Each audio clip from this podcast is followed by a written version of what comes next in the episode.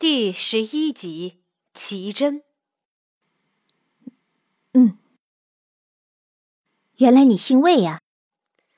楚英反应快，干脆装傻到底，索性演下去，免得自己走后对方还要费心怀疑。那女子是看到还是没看到呢？看到还是没看到呢？如此如此，晚上定要辗转难眠，何苦为难人家？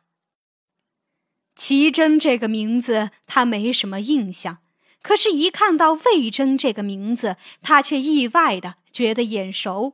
悄悄瞧了两眼齐真的相貌和脸型轮廓，越看越是觉得像，真的和小时候他看到的那个城门口的小乞儿像极了。天下还真是有这么巧的事呵。大约是他七岁的时候，那时候商丘的家还在。那年春，商丘几乎是一夜间拥进了数以千计的流民。挤在商丘人的家门前，挤在街上的摊肆前，短短十几天，整条街愣是成了流民蜗居之所。他们把商丘百姓田地里的食物当做自己家的一样抢夺糟蹋，楚英家也难以幸免。那天，阿爹和邻居家的大伯正追着三五个偷东西的流民惯犯，他也跟在后面瞧阵仗，一路追赶到了城门口。眼瞅着那三五人快跑出城了，却突然被一个出现在城门口的小孩童拦住了脚步。那几个流民和那孩童叽叽咕咕僵持了半天，远远听着叫他魏征。之所以印象深刻，是因为原以为要上演一出小孩英勇阻拦小偷的戏码了，可在他们快要赶到的时候，这个英勇的小孩童把小偷放走了。阿爹和大伯自然是不会和一个乞儿打扮的孩子为伍的，教训了他一通也就罢了。依稀还记得那孩子一脸不苟言笑、面无表情的，从始至终一声不吭，像个小大人似的。如今想想，那个孩子是个乞儿，而现在的魏征也真是个浪子模样。若说不是一个人，还真有点不相信了。叫你看到了。齐真不好意思的默默收回书信，坦然道：“你知道，人在外总该时刻保护自己，换个名字更安全一点，债主也不会。”楚英见他欲言又止，一副说多了的样子，立马做了解状，并当场发誓不会说出去，好叫他放心。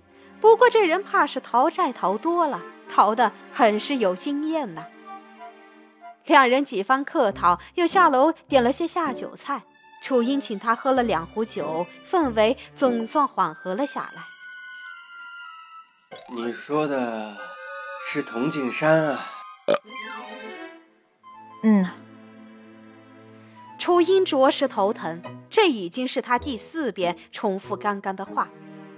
思忖半天，决定换个突破口，于是说：“那个，楚兄，你可听说过铜镜山里近些年出了不少美女？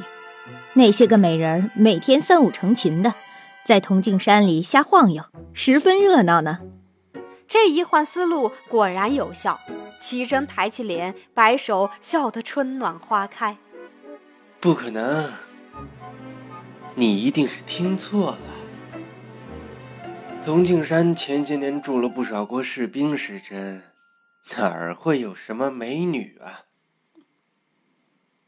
各国士兵，铜镜山好端端的，怎会进了那么多的士兵？楚兄有所不知，月末十三年前，有人通报说，宋国招贤阁上有一杀手生还。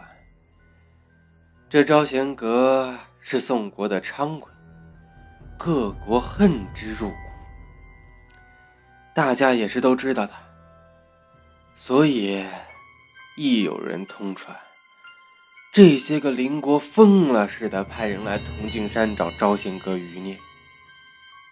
又怕楚英不了解那段始末，补充道：“齐国，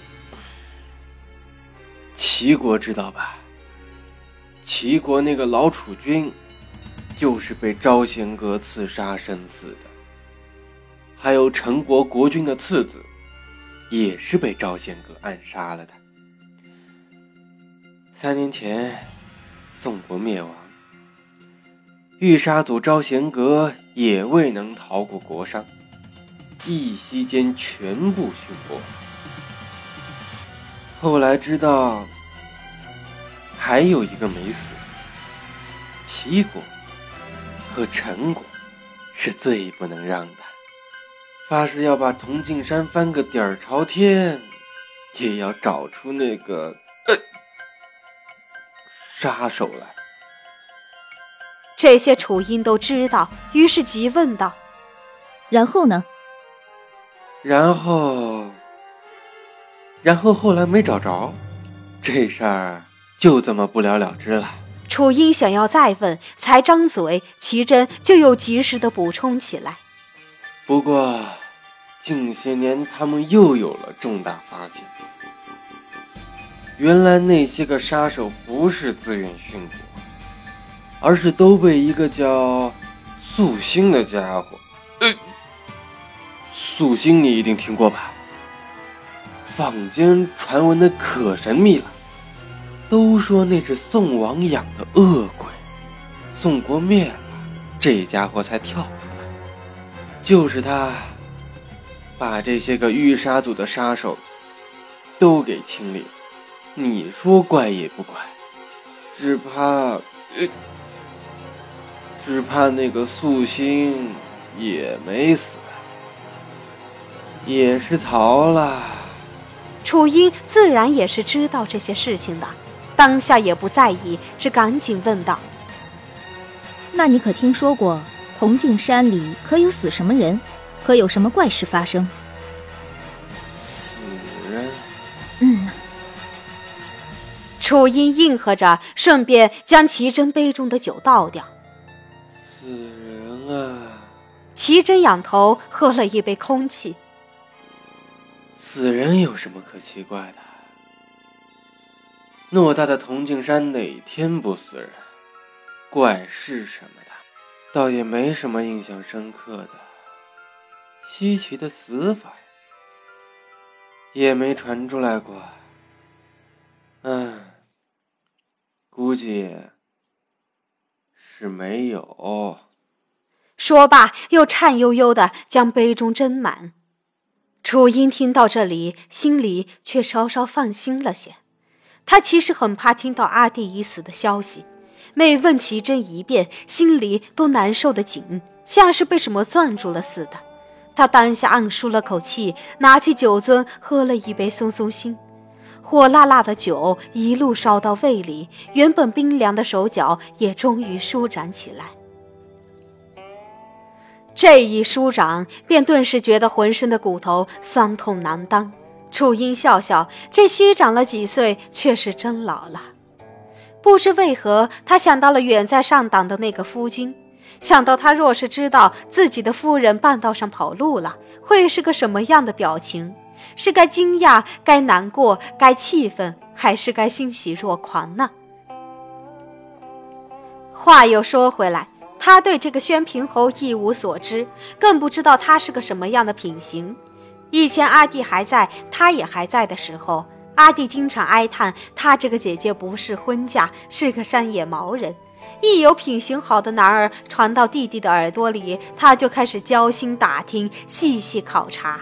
才十八年纪，且一向沉默寡言的性子，却活脱脱的被他摧残成了一个南媒婆的形容。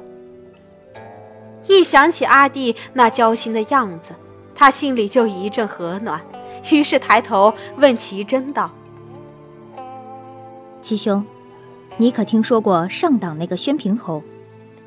对方盯着杯子里的酒，只嗯了一声，仿似没有兴趣。那你可知宣平侯品行如何？品行啊，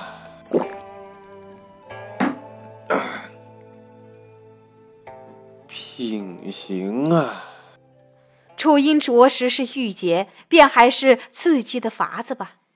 我听闻宣平侯君清瑶经常出入勾栏，后院妻妾三千，而且强抢民女，过得很是风流啊。这果然还是刺激有效果。齐真又抬起醉眼，口吃道：“不，不可能！你一定又是听错了。宣平侯为人宽厚爱民，但凡上党一郡听过君家的，没有一个不感恩戴德的。韩赵两晋的上党百姓，争着抢着要迁到魏国。”都被侯府的军队拦下。为什么？都搬到魏国，岂不是更好？楚音托着腮，一边问，一边为齐斟杯里斟满酒。为什么？齐真晃晃悠悠，酒洒了不少，仰头把仅剩的喝了个干净，然后眯缝着眼睛，努力清醒似的回忆着说：“好像说是。”宣平侯为了防止上党人口分布不调，特立下法令，除非天灾或者战争，上党不接受移民。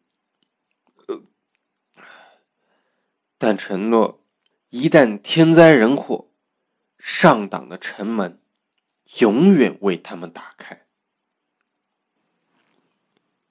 说罢，低下头，垂着脑袋。似乎要昏昏欲睡了，楚一磨了磨牙，心想：这宣平侯果然是个有心的。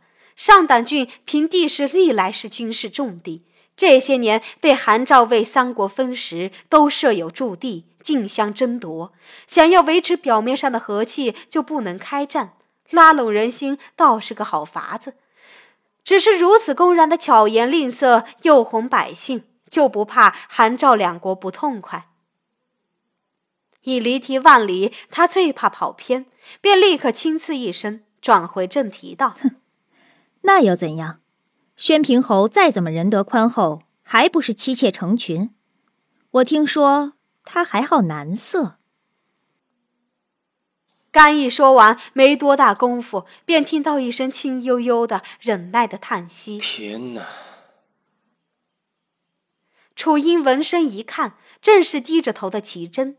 他抚着额，眉头皱得很是纠结。半晌，玉洁却又不失平静的道：“你都是听谁说的？”“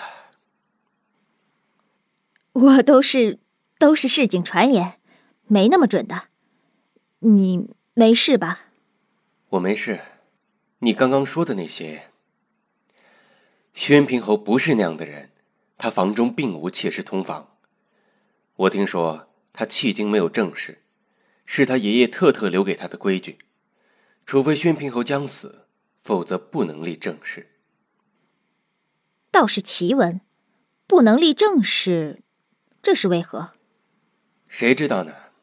人家家中之事，我们这些人怎么能知道？说罢，将杯中的酒一饮而尽，复捉起衣襟前摆，站了起来。险些没站稳，又踉跄了几步，看了看满桌的杯盘狼藉，拱手笑道：“今日多谢楚兄设酒款待，我也醉了。我看今日就到此吧。”楚英也站了起来回礼，一副酒酣饭饱的样子。今日和兄长一聊，很是尽兴。以后如有机会再见，我们再畅饮一番。一定。齐真再次拱手作别，就要回房。楚英看着他那虚中带稳的步伐，险些笑出声来，心想：分明就是从始至终都在装醉，还真当他好骗。翌日天还未亮，楚英在后门再次遇到齐真，与昨日相比，眉眼间又多了几分内敛与安静，头发也洗干净，整整齐齐的竖着。换了一件整洁的浅灰劲装，真不似之前那个浪子模样。见到楚英，便致歉的拱手作揖，稳重而又周全。昨夜喝醉了，若是给楚兄添了麻烦，或者有什么得罪的地方，还请楚兄一定海涵，日后相逢再相谢过。哪里哪里，齐公子帮了我很多。齐真微笑颔首，翻身上马，如墨的发丝在清晨的微光中恣意飞扬，潇洒离去。楚英望了一会儿他离去的背影，又过了约莫小半盏茶的时间，翻出了后门离开了。等天亮的时候，他已经站在了姑苏的西城门前，与他一块站着的还有立在墙边柳树下的红蛇。碍于城门口形形色色的路人，红蛇并不上前。两人四目相对，红蛇打了个手势，隐藏在暗处的昭灵阁杀手发出了一阵细小尖锐的拔刀声，清清楚楚传到了楚英的耳朵里。之所以会如此清晰，是因为拔刀的声音就在楚英的背后。楚英猛地回头，却只看到熙熙攘攘出城的路人。那熙熙攘攘嘈杂的路人中，势必藏着一个杀手，甚至不止一个。红蛇瞧着他那受惊的模样，嘴角弯起一个十分明显的嘲笑，朝他做了一个手势，意思是让他跟着他。做罢手势，转身便走。楚英站在人群中，感受到手脚渐失了温度。这热热闹闹的光天化日，居然没有他的立脚之地。他苦笑，自己所立的地方，终究变成了之前所担忧的那样，成了一个更大的牢笼。他想逃，想放肆一搏，想来个鱼死网破，但这些念想也只是一闪而过，很快被他压了下去。他知道自己还有机会的，虽不是今日，却总有机会的。红蛇站在狭窄的巷子里，红绫裙子如水似的在阳光下微微发着光。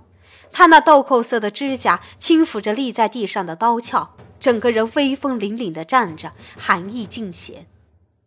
没想到你竟是个聪明的，连我险些都被骗过。站在他对面的楚英比他稍稍矮了几分，手里也没刀没剑的，确实失了几分气势。但楚英也不以为意，只心想：这不是没被骗过吗？红蛇见他不答话，挑起细眉，声音更冷了几分：“为什么不答话？哑巴了吗？”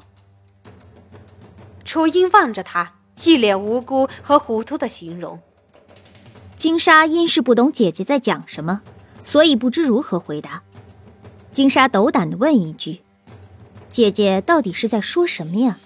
你，可是怎么派你这样的人来完成任务？两人彼此不待见，这一点他们二人心里都清楚的很，所以楚英不生气，反而一脸笑嘻嘻道：“红蛇姐姐终于说出了心里话，心里可舒服了些。”如今又没有外人在场，红蛇也就不养错好人了。一开口就直攻楚英心里。你有没有想过，只要你逃出去了，线下就不会成为这瓮中之鳖，想去哪里去哪里，昭灵阁什么的，自然也束缚不了你了。只可惜，你没成功。楚英心里冷笑。这样的攻心计也未免太明显了些。不过红蛇说的这些，他自然是不能承认的。要想逃过这一劫，就万万不能承认，只好继续摆出无辜的表情，轻轻笑起来。红蛇姐姐可真是误会我了。昭灵阁挺好的，我也无家可归，无依无靠的，出逃作甚？你撇开众人，自己逃到这里，还不叫出逃？红蛇敛着心气，握着刀鞘的手却紧了几分。楚音余光瞅着，干脆摆摆手，抬头挺胸。我撇开众人，姐姐可真会说笑。这事情，姐姐难道不比我更清楚吗？有人趁乱点了我的马车，想置我于死地。我若是不撇开他们，恐怕你现在见到的，就是我的尸首了。你可真会黑白颠倒。红蛇眯起眼睛，实在抑制不住怒气。他藏在屋顶上，分明看到火还未着，马车内就先行冒了烟。这金沙十有八九是在行逃跑之事，可惜竟奈何。楚音心里也在打鼓，他怕自己在马车上生烟的事留下了什么把柄。若真留下了半分证据，他此方就是说破了嘴皮子也是枉然。揣摩了片刻，便试探性的问：“姐姐说我黑白颠倒，这可为何？”红蛇清冷的眸光盯着楚英，嘴角渐渐扬起一个讥讽的笑。金沙做的事情，自己心里应该清楚的很，还用我多说吗？姐姐说什么呢？金沙可又听不明白了。看来你是不打算招了。红蛇唰的拔起地上的刀鞘，冷硬的玄铁刀锋撞击刀鞘发出的铿然声响，在早晨冰冷的空气中格外刺耳。我们亲眼所见，还未着火时。你马车就已经开始冒烟，金沙难道不想解释解释？一听到“冒烟”二字，楚英的心猛跳了两下，神思也不由激越起来。他万没有想到红蛇会如此直接就翻了底牌，这若是放在几年前，他定会惊慌失措，不知如何是好的。但这些年他见惯了这样的伎俩，楚英笑了起来。红蛇姐姐，可有证据吗？自看到楚英眼睛中那抹笑时，红蛇就知道自己败了。他提起刀，眉眼中难掩尖酸刻薄。他的确没有证据，不仅没有证据，当时三人分散保护，看到马车中冒烟的却只有他一人，实在难以取信于人。好好的一个证据，竟奈何这样废了，也罢了。杀手之间这种以心攻心的冷招式，本就成功几率不大。只是他没有想到，一个三年还在四级尾巴上的杀手，居然能在一句话的空档中读破他的语境。红蛇清楚的知道，金沙的的确确读出了他的心思，才会不欢反笑。这样的人，怎么可能三年还在四级杀手的位置上？楚音倒不仅仅是从他语境中读出来的。其实也不难猜，一个从来少言寡语的人是不会喜欢拐弯抹角聊这么多。红蛇是一级杀手，更不会说一些没用的。要侮辱他，更应该拿出实打实的证据。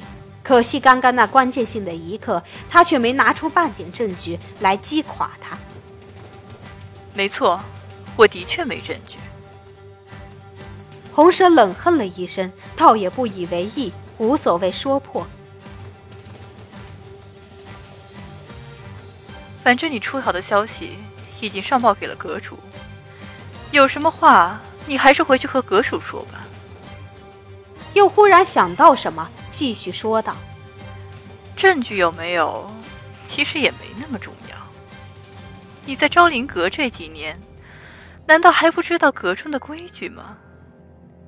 最后一句说的极轻，带着红蛇特有的玩味语气。轻飘飘的，却让人不禁全身发寒。楚音脑子里有些发懵，他当然知道杀手组都是怎么处理这些人这些事的，但此刻最是不能迟疑，他必须想出应对的法子，绝不能回昭陵阁。于是强装毫不在意他话里的意思：“我从未有什么出逃的心，图谋什么的，我也暂时还没想好。”倒是红蛇姐姐你，沿路说着要护送，马车都着火了，却未见你们相救分毫，这又是何道理？见红蛇一下子没了言语，楚英便继续笑道：“还有上次林翠擅闯我房间的事，你们又是怎么清路的？难不成是红蛇你视而不见，故意把他放进来的？若是让他早进来一步，撞见了那个密道。”这个不大不小的意外，岂不就成了红蛇你行事能力最大的败笔？是，杀了林翠，便可杀人灭口。或许我也可以在阁主面前装个哑巴。虽然事情没有发展的那么糟，但红蛇姐姐你，作为阁主心目中完美的一级杀手，被他知道你连续出了两次差错，也终归是不大好。红蛇柳眉拧成了窗子。其实你不说我也明白的，左右不过是因为我能力不济。要不此次回去，我就和阁主说说，让阁主把这份任务转交给你吧。红蛇姐姐说：“好也不好。”你，红蛇怎能听不懂他话中有话？此次任务他失职在先，回去若处理不好，反而给自己招来麻烦。阁主把这样重要的任务交给金沙，约莫是想重用他。他实在不能保证这次回昭陵阁会有什么结果。正想着，巷子口快步走进来一个柴夫装扮的男人，绕过楚英，在红蛇的耳朵边说了些什么。红蛇的脸色渐渐灰败了下来。等柴夫走了，他才重又看向楚英，眼神里的恼意就更深了。本集出场角色：楚英，艺名西微，奇珍，风君子，红蛇，一剑山河。欢迎您继续收听下一集《上党郡》。